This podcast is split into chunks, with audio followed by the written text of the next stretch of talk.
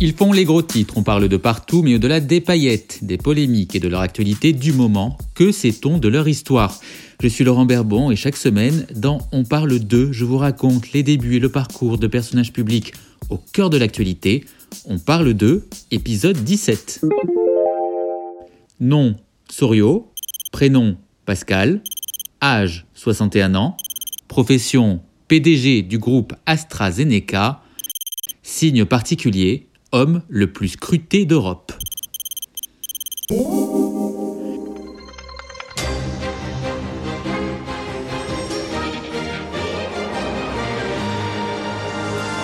Il est 20h, bonsoir à tous. Voici les titres de l'actualité de ce vendredi. Le poison du doute autour du vaccin AstraZeneca. C'est peu dire qu'AstraZeneca traverse actuellement une zone de turbulence.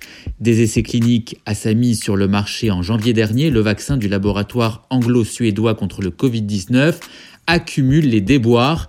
Souvenez-vous, il a d'abord été accusé, à tort il est vrai, d'être inefficace sur les 65 ans et plus, la faute à une erreur d'interprétation de deux journaux allemands, nouveau coup de froid sur AstraZeneca en février, après des cas de thrombose, la campagne de vaccination est suspendue, Finalement, marche arrière, après examen, l'Agence européenne des médicaments déclare le vaccin est sûr, efficace et n'est pas associé à un risque accru de formation de thrombose. Pour rassurer la population, Jean Castex en personne a retroussé les manches en se faisant vacciner devant les caméras. Je n'ai strictement rien senti, alors que je dois vous avouer que je suis un peu douillet.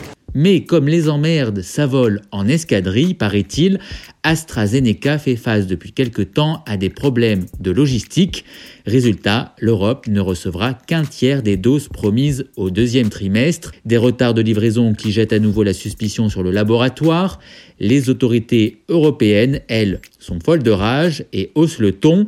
En France, on a même entendu la ministre de l'Industrie Agnès Pannier-Runacher s'en prendre ouvertement au patron d'AstraZeneca. Je pense qu'il est sur la sellette et qu'il le sait parfaitement. Le monsieur soi-disant sur la sellette, c'est Pascal Soriot, un Français, pour être plus juste, un franco-suédois, l'un des PDG les mieux payés d'Angleterre, un homme qui travaille dans l'industrie pharmaceutique depuis 35 ans, un homme qui a bossé un peu partout sur la planète, un personnage hybride, mi-scientifique, mi-marketeur, calme mais combatif, un homme très rare dans les médias et dont l'histoire commence le 23 mai 1959 en Picardie.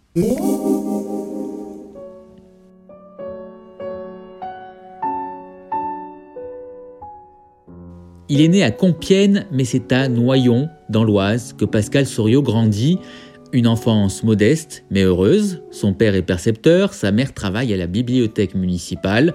Le couple a quatre enfants, quatre garçons, Pascal Soriot, l'aîné, est plutôt du genre bagarreur, ce qu'il racontait dans une interview au Financial Times en 2014. You know, you learn teamwork, you learn to, uh, stand for yourself, you, you learn to uh, establish what you believe in. De ces bagarres entre bandes rivales, il dira dans un entretien à la presse suédoise Vous avez votre territoire et il faut le défendre. Vous apprenez à ne pas vous laisser faire, à vous battre pour vos amis, et pour votre groupe. Dans une interview accordée au Courrier Picard, sa mère Yvette, 91 ans, tempère cette image d'adolescent turbulent. S'il avait bien sûr des copains, Pascal était un jeune qui ne sortait pas, qui était toujours occupé à étudier. Bagarreur ou pas, on n'en saura pas plus. Toujours est-il qu'il y a un domaine dans lequel le jeune Pascal assure, c'est l'école. À 17 ans, il décroche son bac C, c'est-à-dire scientifique. Et comme sa passion, c'est les chevaux, il s'inscrit alors à l'école vétérinaire de Maison-Alfort, dont il sort diplômé. Mais il réalise vite que les opportunités professionnelles seront plus nombreuses s'il poursuit avec des études de commerce. Sauf que voilà, la mort de son père l'oblige à mettre cette envie-là entre parenthèses. Pour aider financièrement sa mère et ses trois jeunes frères, mineurs à l'époque, Pascal Soriot s'en tient pendant un certain temps à son activité de vétérinaire. Puis il se lance, enfin, dans des études de commerce et obtient un MBA à HEC. Nous sommes au début des années 80. Pascal Soriot ne soignera pas les animaux, mais l'espèce humaine. Le voici prêt à faire son entrée dans l'industrie pharmaceutique.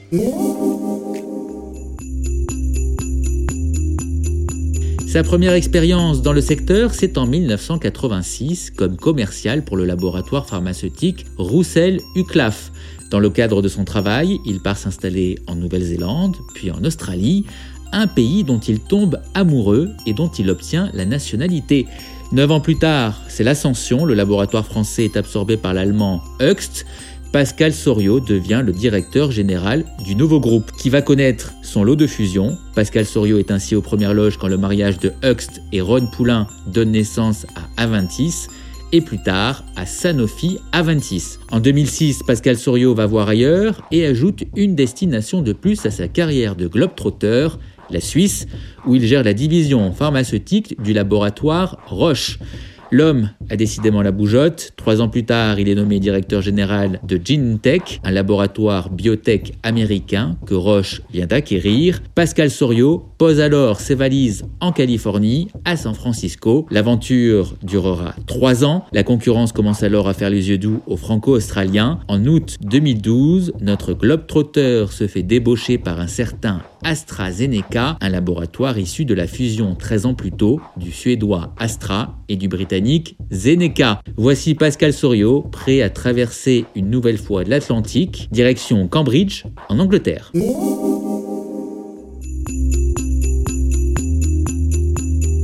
AstraZeneca à l'époque est en petite forme, distancé par son concurrent britannique GSK, la faute notamment à une vision trop comptable des choses et à un manque d'investissement. Au sein du groupe anglo-suédois, Pascal Sorio prend rapidement les choses en main. Son leitmotiv, placer la science au centre de tout et quoi qu'il en coûte.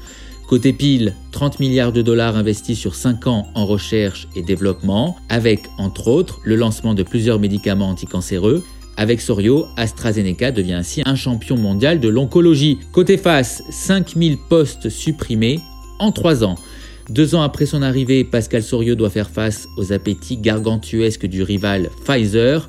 Le géant américain est prêt à mettre sur la table 100 milliards d'euros pour racheter AstraZeneca.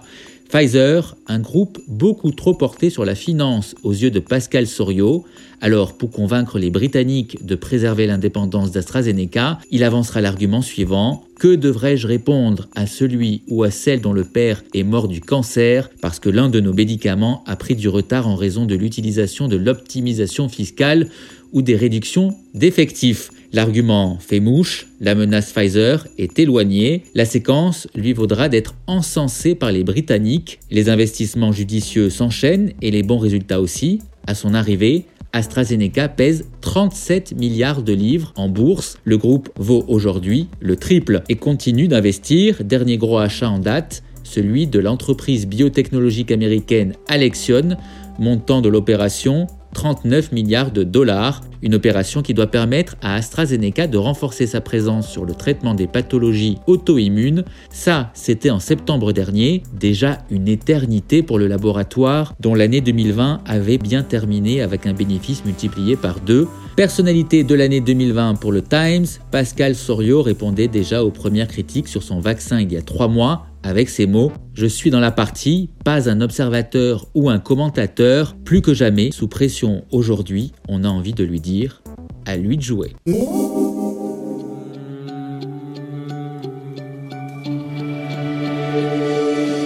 Comme chaque semaine, on finit par quelques infos plus ou moins légères sur notre personnalité de la semaine. Côté vie privée, on sait juste que Pascal Souriau est marié à une Australienne, le couple a deux enfants et un petit-fils. Sachez par ailleurs qu'il n'y a pas que les échelons que Pascal Serio aime gravir. Notre homme d'affaires est un mordu de vélo qu'il pratique à Cambridge où il travaille, ou alors dans les Alpes suisses. Sachez aussi que monsieur AstraZeneca est fan de Greta Thunberg.